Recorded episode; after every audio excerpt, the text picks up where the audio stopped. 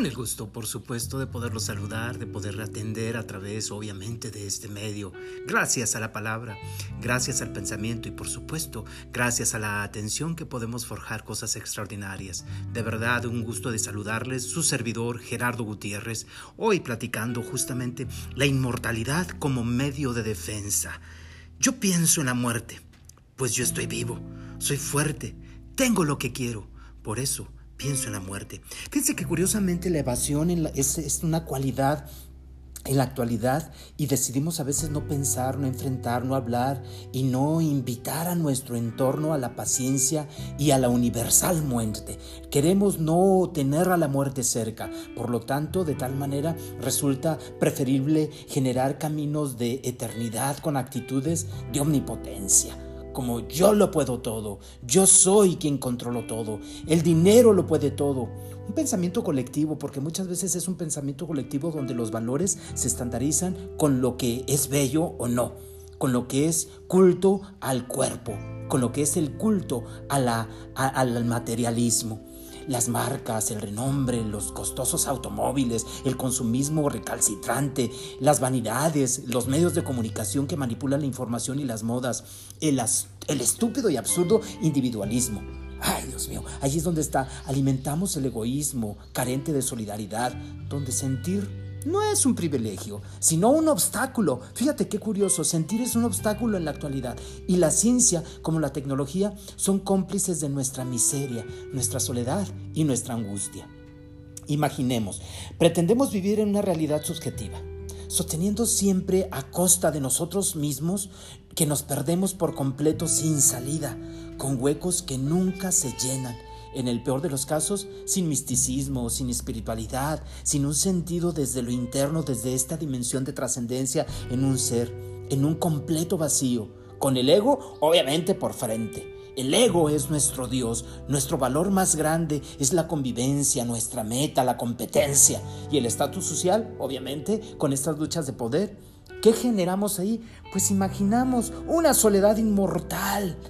Evitar la muerte y no hacerle partícipe a nuestro presente nos hace brindarle un valor en exclusivo a la vida que es solamente la mitad de nuestra existencia. ¿Cómo podemos estar siempre inconclusos, viviendo a medias, falsos de una parte que deliberadamente evadimos y dejamos confiar en el silencio, en el olvido y por supuesto en la evasión? Estar presentes tiene siempre por naturaleza la dicotomía vida-muerte. No podemos escapar jamás por ello porque tarde o temprano se hace presente y nos embate sorpresivamente, porque la muerte siempre va a llegar de manera sorpresiva.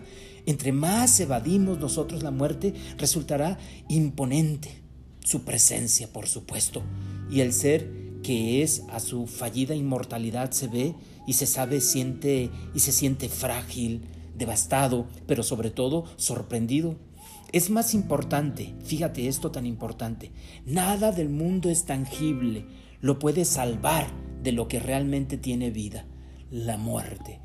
Lo repito, nada de que en el mundo es tangible lo puede salvar de lo que realmente es la muerte. Es decir, la muerte es universal, es única, es análoga. La muerte al, final del día sucede en cada momento, es decir, es cotidiana. La verdad de un individuo que se ve sorprendido por la cercanía tangible de la muerte, pues se torna en un drama, en un miedo, en un dolor, en un coraje, en un desencuentro, pero sobre todo en un proceso de saberse vivo y considerar sus fines y el privilegio de atender a la otra mitad de la vida, es decir, a la muerte. Vivir bien merece la pena cuando anteponemos el medio de pensar para morir bien. Fíjate aquí esta parte. Tenemos nosotros que pretender morir bien. Cuando nosotros morimos bien es que estamos viviendo bien. Esa es la parte tan importante. Vivir bien para morir bien. ¿De acuerdo? Y este último justamente es donde convergen eh, también el fin de nuestros fines, de nuestras metas, eh, el último que, nos va a justificar obviamente hacia dónde nosotros vamos a partir y dónde de, esta manera nosotros vamos a robustecer, robustecer sin la banalidad que se supone la inmortalidad. Tenemos solo un presente que se va desgastando conforme pasa el tiempo, poco a poco como así, como, como, como unidades de jabón que se van desgastando. Y lo hace así el pasado. En el pasado vemos cómo nos hemos nosotros desgastado. A su vez el pasado nos da la esencia con la experiencia del tiempo, porque nuestra biografía de vida queda esa experiencia y el futuro guía tanto nuestro propósito como nuestra misión de vida, por supuesto. Y una vida sin misión, sin antecedentes, ay, pues imagínate que llegaría, no llegaríamos a un fin y no llegaríamos a, a cualquier momento estaríamos nosotros vacíos. Dejar a nosotros como un sujeto desprovisto de toda la herramienta que le otorgue la certeza y la seguridad y las garantías de buscar un fin pues imagínate, ¿qué valdrá la pena vivir? ¿Qué valdrá la pena morir? Pues nada, nosotros tenemos fin y tenemos propósitos. Es así que cuando vale la pena vivir y morir es el sujeto o nosotros otorgamos un valor simple y natural a las cosas, a los, a los hechos más simples y naturales que se sincronizan con nuestra propia naturaleza y, e intuición. Fíjate eso tan importante, la intuición. Sin embargo, cuando no vale la pena y nos pretendemos inmortales y vivimos y morimos, inconclusos? Por supuesto, y vivir de esta manera nos deja secuelas constantes de un vacío, de una insatisfacción, de no saber a dónde vamos ni qué queremos, de desconfianza, pero sobre todo de miedo. Imaginemos tener una muerte inconclusa marcharnos sin haber generado una misión, haber malgastado nuestra vida en compras, en trabajar solo para pagar, en haber herido y olvidado a nuestras familias, en el peor de los casos, haber creído en dioses que no nos, que no nos dieron lo peor. ¿Sabes cuáles son esos dioses que nos dan lo peor? El egoísmo y el materialismo. Cuando la muerte la vemos antinatural, porque vemos la muerte antinatural, pues no le damos un valor y la evadimos de nuestros planes y nuestras conversaciones y la vemos de igual manera tan fría que llega y cuando llega pues es catastrófica. La muerte es un tabú en nuestra cultura occidental, por supuesto, donde no solo se rechaza, sino que se confabulan infinidad de elementos en contra de ella. La filosofía de la eternidad, la juventud eterna, el culto al cuerpo, los avances médicos y científicos que buscan prolongar la vida, vivir solo el presente y solo toda una sociedad fría individualista que busca solo el consumismo, donde ser viejo significa ser, imagínate, ser viejo significa ser confinado en la misma sociedad, pues serlo es sinónimo de muerte. ¡Qué horror! Que la juventud sea el único valor de la vida es incongruencia, porque la vida misma tiene ciclos y en sí misma es un solo ciclo, por supuesto. ¿Cómo es vivir subjetivamente en la eternidad? Fíjate esto tan importante. Evades y entiendes que la vida no tiene muerte, lo cual genera un poder exclusivo al cuerpo que paradójicamente es lo único que muere. Compras, posees, desechas y vuelves a comprar, a poseer y a desechar. De este modo se genera un poder sobre el entorno. Vives irresponsablemente, solo el presente, sin importar cómo ni cuáles son tus consecuencias. No sientes empatía ni respeto por el entorno, por los demás. Solo son tus objetos que manipulas tus conveniencias y que sirven para satisfacer tus necesidades. No creas en el esfuerzo, no crees en ello. No hay valores de misión, pues tienes la eternidad para tener todo lo que quieres. Es un absurdo. La irresponsabilidad de evadir la muerte no solo nos da un, estilo de vida que nos va a llevar a nosotros a conducirnos a un cotidiano ser eh, pues absolutamente egoísta. También nos desvalora.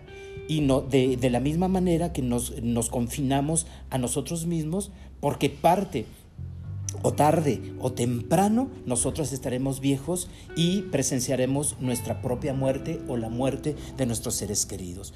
Yo te invito a que no te confines, yo te invito a que no rindas culto a lo material, que no rindas culto al ego, más bien vamos rindiendo a una realidad mucho más objetiva, sin temores, más congruente y aceptarnos en una mortalidad, saber que nos podemos marchar en cualquier momento. Esa es la idea.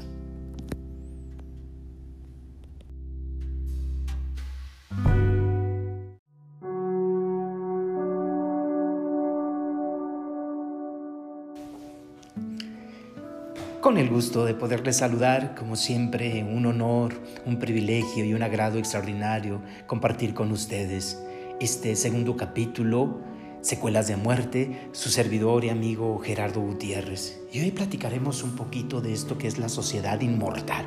Somos una sociedad inmortal en la cual fundamentamos todo a partir de nuestra propia inmortalidad.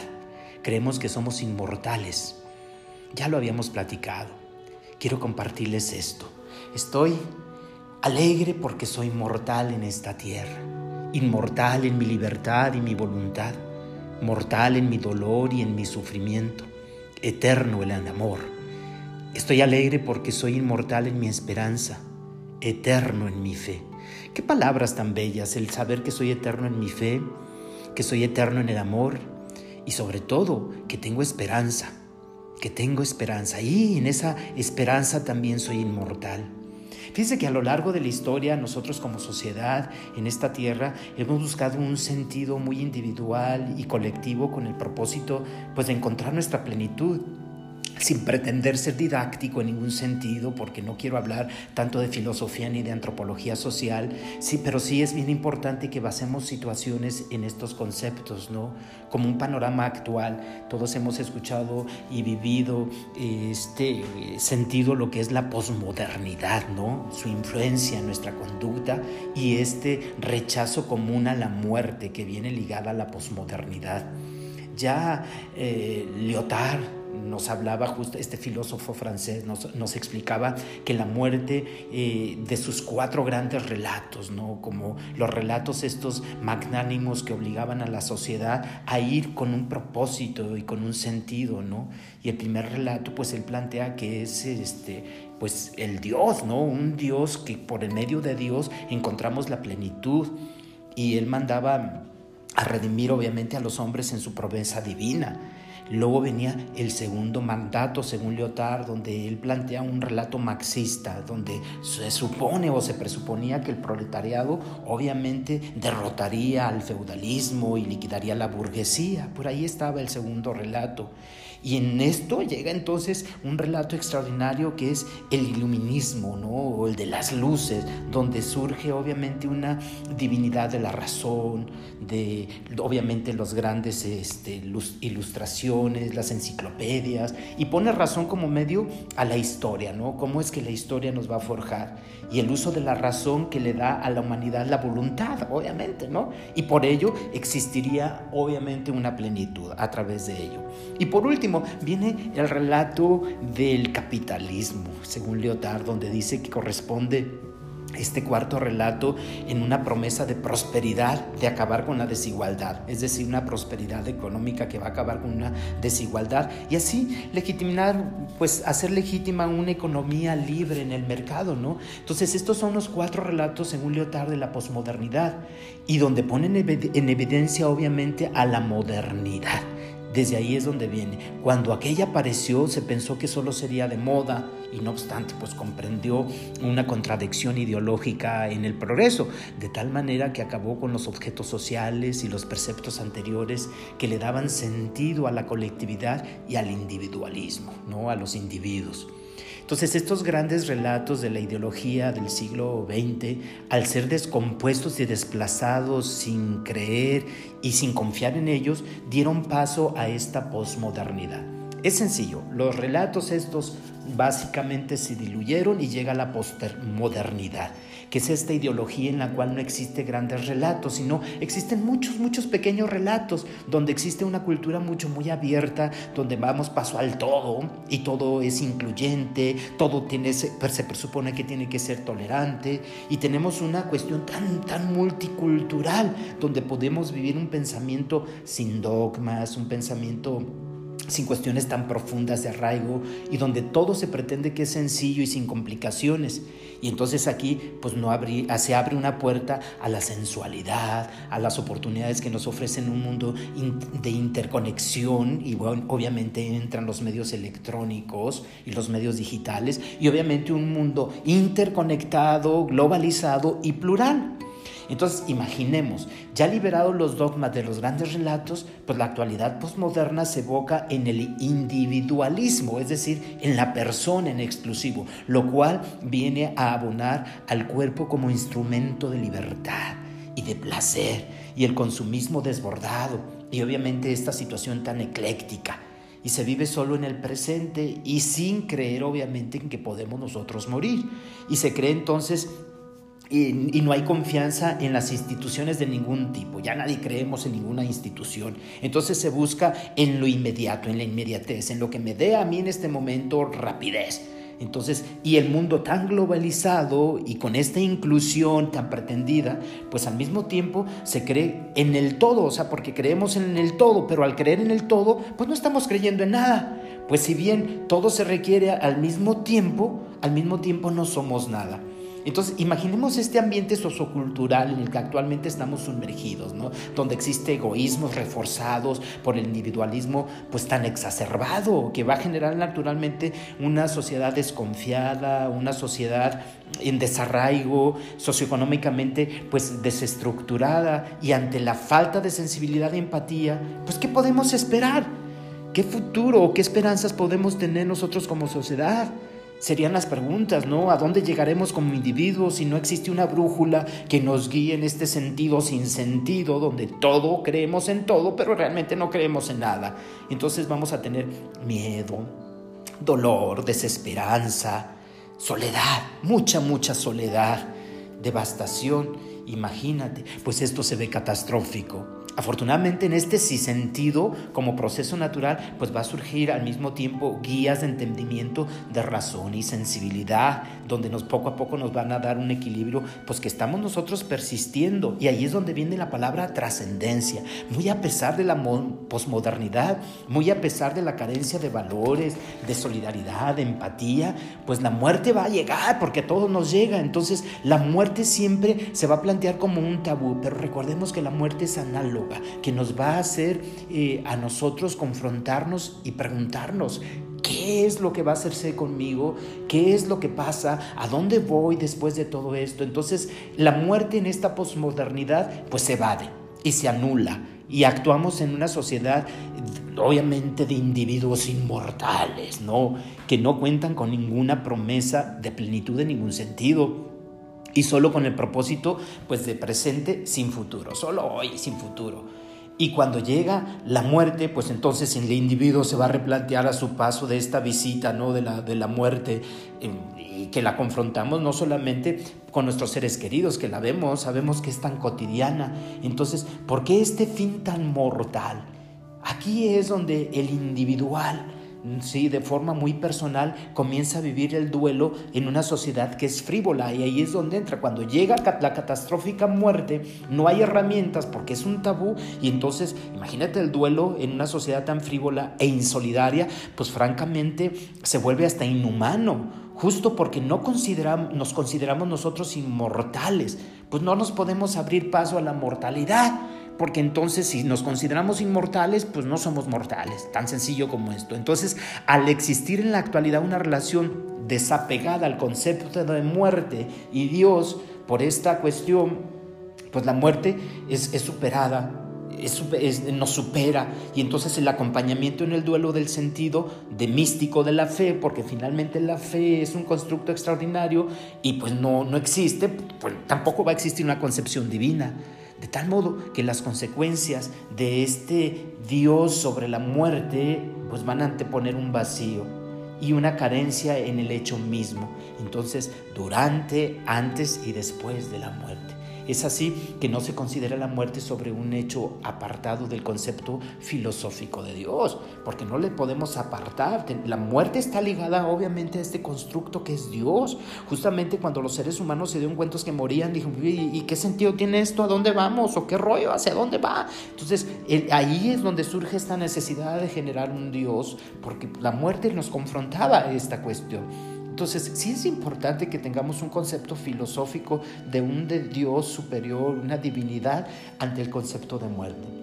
Entonces, imagínate que, el cuerpo eh, que fenece y que no tiene trascendencia de ningún otro modo, pues aquí no entra este espíritu que es eterno, ¿dónde se encuentra entonces la razón y dónde se encuentra el cuerpo que muere? Y bueno, habrá diferentes variables alrededor de todo esto y, y que inevitablemente pensamos, bueno, ya el ciclo del cuerpo se terminó Y aunque la sociedad se ha regido por estos aspectos teológicos y ha creído que el ser humano es un, es un misterio en el amor de Dios, porque también es un misterio, pues con la pérdida de esta responsabilidad del hombre sobre los demás individuos y la existencia del sentido de solidaridad y respeto por los débiles, pues se deriva entonces el contexto sociocultural de no eh, enfrentar a la muerte y la pretensión de la este, postergarla, ¿no? Porque la postergamos, no hablamos de ella. ¿Y cómo la postergamos?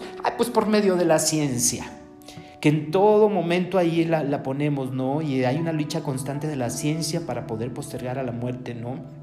En tanto la religión o la parte mística pues pierde su credibilidad. Entonces lo grave es que los hechos de infringir contra la vida son tomados como una libertad de individuos así sin creer en Dios ni en las instituciones humanas, ¿no? Fíjate que nosotros como humanos pretendiendo ser y, jugando dioses sin, sin, creer en Dios.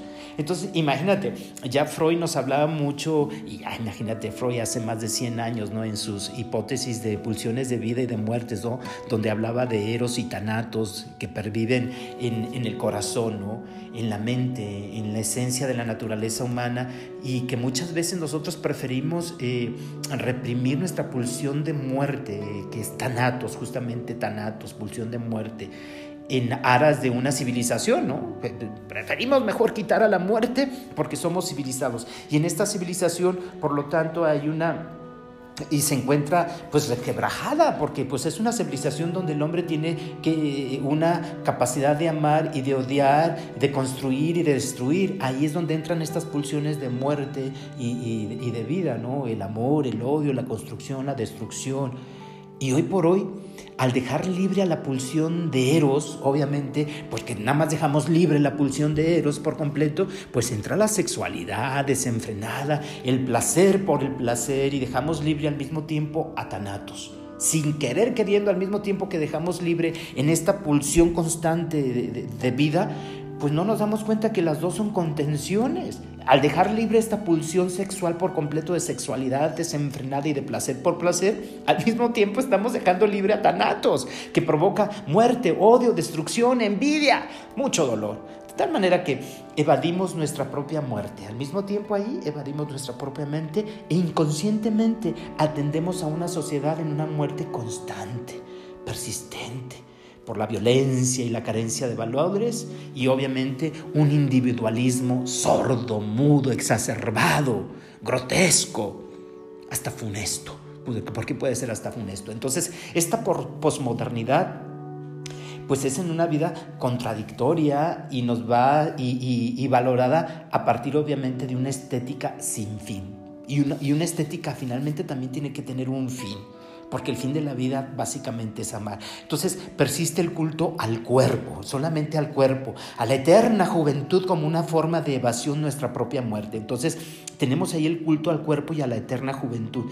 Sin embargo, aislado este, y sin querer se encuentra en, el egoísmo y buscando satisfacer siempre esta voracidad de reconocimiento. Porque imagínate la estética y el cuerpo, pues estamos entonces siempre buscando una voracidad del reconocimiento a través de las redes sociales. Ahí es donde estamos. Y entonces los likes nos gustan y, es donde viene esta parte de alimentar al ego nuevamente, ¿no? En, una, en la comunicación electrónica. Que si bien pues es un medio extraordinario porque sabemos que es un medio extraordinario. Gracias a este medio estoy, con ustedes. Pero el fin de este medio es lo que tenemos nosotros que siempre vislumbrar de una forma amorosa. Entonces se vuelve como muy banal, se vuelve demasiado bizarro, materialista, incluso hasta nihilista y mentiroso, porque pues ponemos muchas mentiras y creamos ahí hasta 12 personas, ¿no? La que realmente soy y la que quiero pretender ser a través de las redes. Así nuestra realidad es una gran mentira. Y vivimos en una gran mentira. Entonces imagínate, ¿valdrá la pena vivir de este modo?